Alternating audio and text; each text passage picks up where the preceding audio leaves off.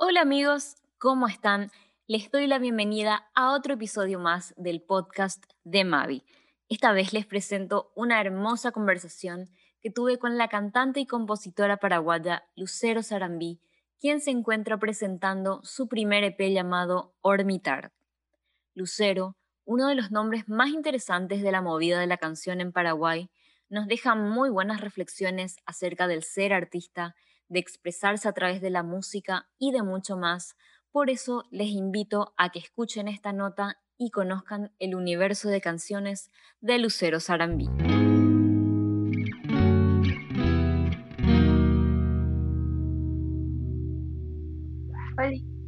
Hola, hola Luce. ¿Cómo estás? ¿Todo bien? ¿Y vos? ¿Cómo andás? ¿Cómo te, trata, ¿Cómo te trata el frío? ¿Estás tomando algún batecito? Uy, mm, no, no, no soy una persona del frío. no, no, yo tampoco realmente. No. bueno, pero, pero bueno. es un día, feliz justo hoy, el día que estamos hablando, es el día que, que salió Ormitar, que es lo que nos reúne. Y pienso que, bueno, es el primer EP de tu carrera y por eso primero voy a preguntarte un poco, ¿cómo te sentís, eh, digamos, con esta materialización de, de estas canciones? Uy, justamente tipo estaba hablando con unos amigos ahora que, que vinieron para festejar el lanzamiento. Y, y, les decía que, que, es como un sueño cumplido ya porque hace varios años que estoy tratando de que salga algún material así ya, ya bien preparado, bien trabajado, ya un material para todas las plataformas, y, bueno, fue, fue una batalla, pero se siente demasiado lindo. Yo estoy súper feliz. me imagino. Bueno, justamente eh, escuchando y leyendo también lo que contás, eh, los cuatro temas, dijiste, representan diferentes momentos de tu vida, según tengo entendido. Pero me gustaría que me cuentes un poquito de las cuatro canciones. Bueno, eh, Carnavalito fue la última canción que escribí de, de las canciones del EP. Es la, la, que abre el EP en realidad, pero es la última que escribí. Y la escribí en uno de mis viajes, en, en un viaje a Jujuy fue, en realidad. Por eso tiene también ese tinte, sí. estaba ahí en la onda andina. sí. y nada, pasaban muchas cosas, fue como ese viaje que hice sola, fue como un encuentro conmigo misma también, donde, donde le encontré mucho a mi voz, a lo que quería hacer en realidad, donde eh, compartí y absorbí mucha musicalidad también. Entonces, yo creo que esa, justamente como, como digo mucho en, en lo que escribí acerca de las canciones, esa canción es mucha, mucha aventura, mucha valentía también de, de, no sé, de poder salir a la vida sola. y es como un agradecimiento a, esta voz que, que, no se calla. Esa, esa, es la canción, Carnavalito. Después está Ormitar. Ormitar, que es una de las canciones más importantes en realidad de, del EP y en, en mi vida misma compositiva. Porque eh, con, con, esa canción, esa canción es, es libertad. El, el, nombre en sí, que, que, me lo dio una amiga, viene de la palabra orbital, uh -huh. que sería girar en, sí, en torno, a algo, ¿verdad? Sí. Y ella lo que hizo fue cambiar orbitar por ormitar, que sería que todas las acciones sean en torno a lo que uno desea, uh -huh. entonces seguir el, el, camino propio. Entonces ahí quedó ormitar. Qué fuerte, sí, claro, es una, es una palabra que es una palabra que, digamos, si, si buscabas la definición, no existe, pero es tu propio concepto, entonces. Sí, eso mismo. Y yo amé, tipo, le estoy eternamente agradecida por ese nombre. Después viene Canción de Fiesta para Daniela, uh -huh. que como ya dice el nombre, es una canción que escribí para mi hermanita más pequeña, pero que sí se la dedico a las dos, uh -huh. a mis dos hermanas pequeñas.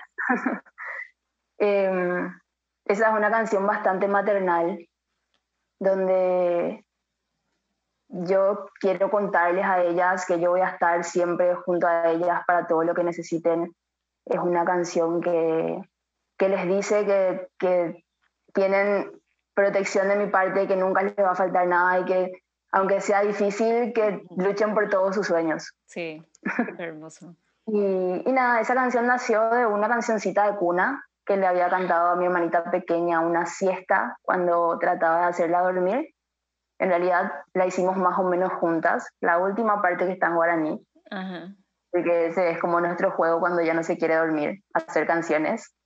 Ah, mira, qué lindo. Y, nació, nació así. Y por último esta Cosa de Brujas, que es la es una canción que compuse hace muchísimos años, es así, si vamos a hablar de las cuatro canciones, es la primera que compuse y es la que cierra el, el, EP porque esa canción tiene, tiene mucho poder. Em, para mí es una conexión con, con, mi ancestralidad, es una conexión con mis hermanas. Em, de repente, al escuchar la letra, uno se da cuenta también de qué habla la canción, em, de, de cómo nos cuidan, de cómo nos cuidan nuestras hierbas, de cómo podemos encontrar mucha magia y mucho cuidado en, en, ellas. Y que esto es un conocimiento que viene hace años, pero que realmente nos niegan mucho en la actualidad. Y que uno tiene que ir rebuscando así entre sus raíces para volver a encontrarse con eso. y, y, bueno, eso, eso es cosa de brujas. Bueno, ¿y cómo, eh, ya que estas canciones salieron en, diferentes momentos de tu vida, ¿cómo es, digamos, el, trabajo artesanal que, que, hay detrás de cada canción? O sea, ya sea de esta o, o, de otras que tengas, porque sé que tenés muchas, o sea, ¿cómo, cómo van llegando a vos las letras, las melodías y, y cómo la vas poniendo en un todo? Ufa, para mí cada canción tiene su, su tiempo de, de, cocción, digamos. Claro. Em, va van llegando de distintas formas. Hay algunas que llegan así directamente, toda la canción junta. Hay otras como Ormitar, por ejemplo, que yo tardé un año en completar la canción. Escribí la primera parte, la siguiente parte ya no se me ocurría y dije, bueno, le dejé en reposo. Mm. un día volví a encontrar entre mis cuadernos y, se me vino el resto de la canción y la completé. Entonces yo creo que cada canción tiene distintas, distintos procesos de creación. Y bueno, después de este proceso, eh, ya teniendo la canción, eh, que, son como reflexiones también para vos muy personales, ¿cómo es cuando compartís con la gente? Ufa, es, es re complicado. Tengo así mis personitas más cercanas con las que, que, son las primeras que escuchan siempre las canciones. Em, después de eso, después de que se pone ese filtro, sí. mis personitas más cercanas, ahí me animo a, mostrar un poquito en mis redes y, y después me animo, me animo a, grabarlas. Me gusta muchísimo poder grabar con otras personas, poder compartir distintas sonoridades. Este EP, por ejemplo, tiene muchísimo de, de gente de afuera, de conexiones que yo hice yendo y viniendo y, eso es algo que demasiado me gusta tener en las canciones. Tipo, sí. sí o sí me encanta compartir con otras personas, que, que no, capaz no siempre sean las mismas, no tengo una banda fija, pero me encanta poder encontrar... Es como que yo pienso, mira, esta canción demasiado que que toque, ya, ya sé quién, sí. así ya, ya le encuentro a personas, ya les veo tocando, ya sé todo lo que van a hacer. Entonces, eso, compartir, conectar con otra gente. Claro, bueno, eso justamente también pensaba, que siguiendo tu carrera, eh, estas canciones ya hicieron un recorrido, las que están en el EP, en conciertos en escenarios de Paraguay y de Argentina también. Y ese hecho de, de trascendencia que tienen las canciones o la música, ¿cómo influye en tu vida? Porque ves que la música te llevó a lugares, a personas y a momentos, por ejemplo. Claro, híjole, eh, yo creo que yo, estoy súper agradecida con, con, la música por haberme llevado a tantos lugares, en serio, no.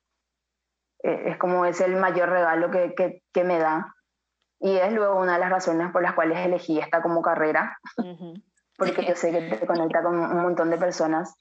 Y, y, es el hecho de conectar con un montón de personas y de compartir eh, música, de compartir sonidos, de conectar con ellos, te, te, da un montón de aprendizaje que también te va cambiando muchísimo como persona misma. Sí. Entonces, la influencia que tiene todo esto en, en mi vida, en, no solamente en mi carrera musical, sino en mi vida personal, es, es enorme. Claro. Bueno, y este disco también es, es, fruto de colaboraciones, o sea, ganaste un concurso de, del Juan de Salazar que digamos que tiene un apoyo súper importante a una escena que, bueno, podamos llamarla independiente. ¿Cómo fue para vos todo este camino? Porque detrás de, de Ormitar y de tu voz hay mucha gente que, que, trabajó en el disco y para que sea posible. Exactamente. Hay, hay una palabra que a mí no me gusta, que, con la que siempre me definen, que es solista. Yo creo que así, solista es una palabra que yo, yo, no puedo decir que soy solista porque tengo un equipo enorme detrás de mí, de músicos increíbles, de gente que produce, que graba. Sí. Muy, muy loco que, que, gracias a ellos también esto suena como suena. Em, y sí, entrar a Música Cape fue, fue muy bonito. Yo, en realidad, cuando empecé a hacer mi carrera, sola, es decir, cuando salí de, mis bandas, estaba un poco asustada, porque yo soy una chica que desde que empezó a hacer música siempre estuvo en bandas. Entonces, como que, bueno, tomar la posta, agarrar la guitarra y subirme sola a un escenario para mí fue un quiebre muy loco en mi vida. Y poder entrar a esta convocatoria, poder ganar un lugar en esto, también con este proyecto, fue súper importante. Es súper importante para mí. Y, nada, la gente de Música Ocape, la gente de Conexiones Musicales me dio un montón de conocimiento nuevo. También en ese año, sí. así cambié un montón de cosas. Y, y nada, encima fue un año pandémico, donde uno, uno iba a pensar así que todo iba a parar. Claro. Pero por suerte pudimos seguir con esto de alguna manera. Y, nada, eternamente agradecida en serio a la gente del Juan de, a, a Sebas, que fue el que más me bancó ahí entre mis... mis yo soy re pesada cuando grabo, así que, que me bancó muchísimo grabándome. A, a, Diego Serafini, que también me tuvo mucha paciencia en cuanto a la mezcla, a los músicos, que todo fue, todo fue de manera virtual. Yo, mi comunicación con los músicos argentinos fue de manera virtual. Sí todos los arreglos que hicimos fue así, bueno, vamos a hacer videollamadas o vamos, te paso la melodía que quiero por mensaje. Y fue una experiencia muy nueva. Em, hubiese sido muy lindo también hacerlo de forma presencial, pero hicimos como se pudo y logramos algo bastante lindo. Claro, o sea, ¿quién hubiera imaginado ¿verdad? Que, que tu primera grabación iba a ser de esta forma? ¿Verdad? Sí. bueno, hablaste que cuando, cuando, saliste de las bandas, eh, hablaste igual de que saliste no sola, sino con tu guitarra, que es también lo que justo pensaba preguntarte. ¿Cómo es esa relación tuya con tu guitarra? Porque supongo que es parte súper importante de, de, todas tus historias. Sí, la guitarra es, es mi primer instrumento. Nada, es mi primer instrumento, pero en el proceso, en, en el transcurso de, de, mi vida, cuando empecé a conocer otros instrumentos, medio que le dejé de lado y empecé a tocar otros instrumentos, tipo, empecé a tocar el saxo, tuve una banda, tocaba el saxo, empecé a tocar el bajo, entré con otra banda tocando el bajo y tenía un montón así de, de, instrumentos y no me concentraba nunca en, en, lo que elegí primero, que fue la guitarra. Hasta que, no sé, un, un, día me dije, bueno, Lucero, decidite qué es lo que vas a hacer. Elegí una de estas cosas y, y tipo, perfecciona eso que elegiste. Y, y miré todos los instrumentos y le volví a elegir a ella. Dije así, bueno, yo, yo lo que quiero hacer es componer, cantar, viajar con esto. Entonces, mi compañera siempre va a ser la guitarra. Y me dio muchísima fuerza y desde ahí desde ahí empecé a perfeccionar todo mi toque en la guitarra hasta que me animé a subirme sola a un escenario ya con mis canciones y, y, se sintió súper lindo. Obviamente asustadísima en la primera canción. Siempre, siempre, yo tengo un secreto, siempre elijo así la canción más fácil para abrir el concierto porque cada vez que me subo al escenario estoy súper nerviosa. Entonces así, bueno, la canción más fácil primero, para la segunda canción ya voy a estar bien. Claro, pero es como tu contención, digamos, la guitarra, tenés ahí en, en qué apoyarte. Claro, sí, sí, yo subiéndome sola a cantar sin tenerle la guitarra va a ser así. ¿Qué hacer? ¿Qué hacer? ¿Qué hago con mis manos, señor? bueno, y, hablando entonces de, me hablaste de que pasaste por varios instrumentos, lo que me hace pensar entonces, ¿cómo fue tu encuentro con la música, digamos? O sea, si podemos rememorar, no sé, tus primeros acercamientos y no sé si podés identificar, digamos, eh, ese enamoramiento en algún momento específico o fue más bien gradual, digamos. No, creo que fue, fue algo de siempre. Yo nací nací en una familia de, de gente que hace música. Ninguno profesionalmente, sino que todos son, son aficionados. Pero la música, desde el momento en que yo nací, estuvo presente ahí. mi, mi, papá es guitarrista, canta, mi mamá es cantante, mi abuelo era mariachi. Sí. Entonces, en, mi casa misma, de familia pequeña, em, había música todo el tiempo. Mi papá sí tocaba todo el tiempo. Los domingos en la casa de mi abuelo había peña sí o sí con sus amigos que llevaban toda clase de instrumentos y tocaban folclore, así, al palo, folclore, folclore, todo el domingo. Y entonces cuando yo fui siendo un poquito más ella a decir, che, vení puedo cantar, vení puedo cantar. Eso le rompen las bolas a los nietos. y, y nada, ahí me empecé a meter, empecé a cantar con ellos y me encantaba el, el folclore, el, folclore está en mi vida así también desde siempre, entonces es como que también le elegí a, ese género. Y desde siempre estuve enamorada de la música. Después empecé a, después le veía la guitarra de mi papá y dije así, yo quiero tocar esto. y le pedía, le pedí a mi papá que me enseñe y él no me quiso enseñar. No, no. Me dijo así, no. ¿Por qué? No, no, no. Y eh, en realidad mi familia no quería que, que, yo siga música, que yo me dedique a eso. Es como, no sé, no, no, sé en realidad la razón. Para mí que es una preocupación también porque el hecho de hacer arte en Paraguay es muy difícil. Claro, no lo, asocian a, una seguridad, digamos. Claro. Entonces siempre trataron de, de, que no me meta tanto ahí. Y nada, me dijo que no y yo insistí un montón. me dijo que no. Entonces agarré un libro que es del maestro Rudy Ain, que tiene toda la información. y con mi hermana empezamos a, a, ver ahí cómo vamos a tocar la guitarra. Vamos a tocar porque vamos a tocar.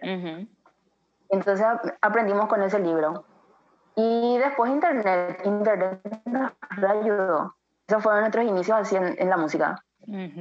Hasta que decidimos que queríamos estudiar, ya hablo en plural porque esto lo viví muy de cerca con ella. Sí. Decidimos que queríamos llevar eso a otro nivel y queríamos ya estudiar música.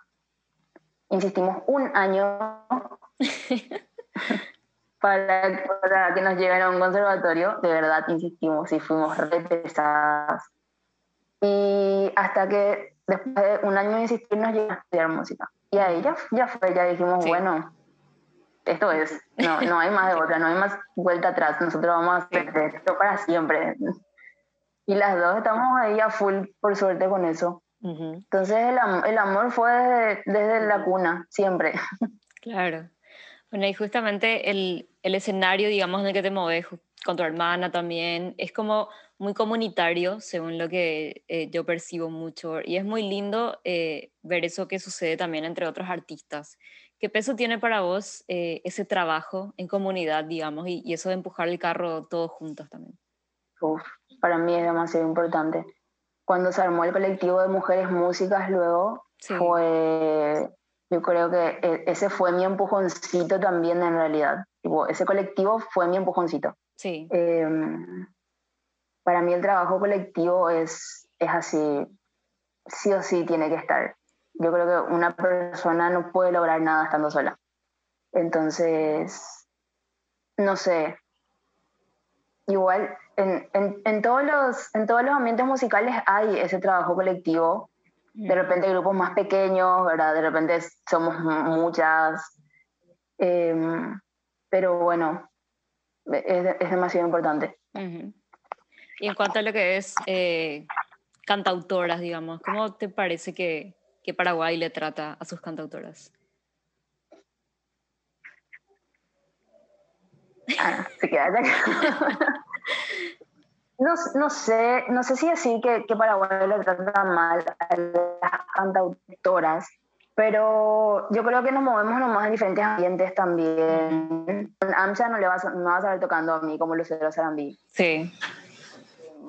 Así que por, por ahí vamos. Nos cuesta mucho más conseguir caché. Claro, totalmente. Es otra realidad, digamos. Sí, es otro, es otro ambiente.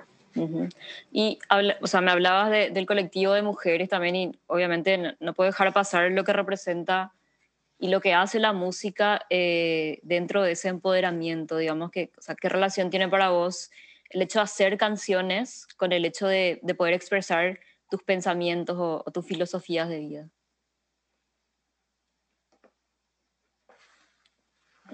Increíble. El, el, escenario es un lugar, es un lugar de, de privilegio que tenemos nosotras, que, que, después de mucho también lo, así logramos hacernos lugar y, y, poder tocar en muchos más lugares, porque hace unos años muy pocas eran las chicas que se subían a tocar a escenarios. Em, nada, eh, es un lugar, como te dije, de privilegio, donde al, subirte nomás luego ya, ya te sentís súper empoderada. Sí. Y ya sentís que puedes decir un montón de cosas y que estás en un lugar seguro. Eso es, que hay eso. Claro, qué lindo.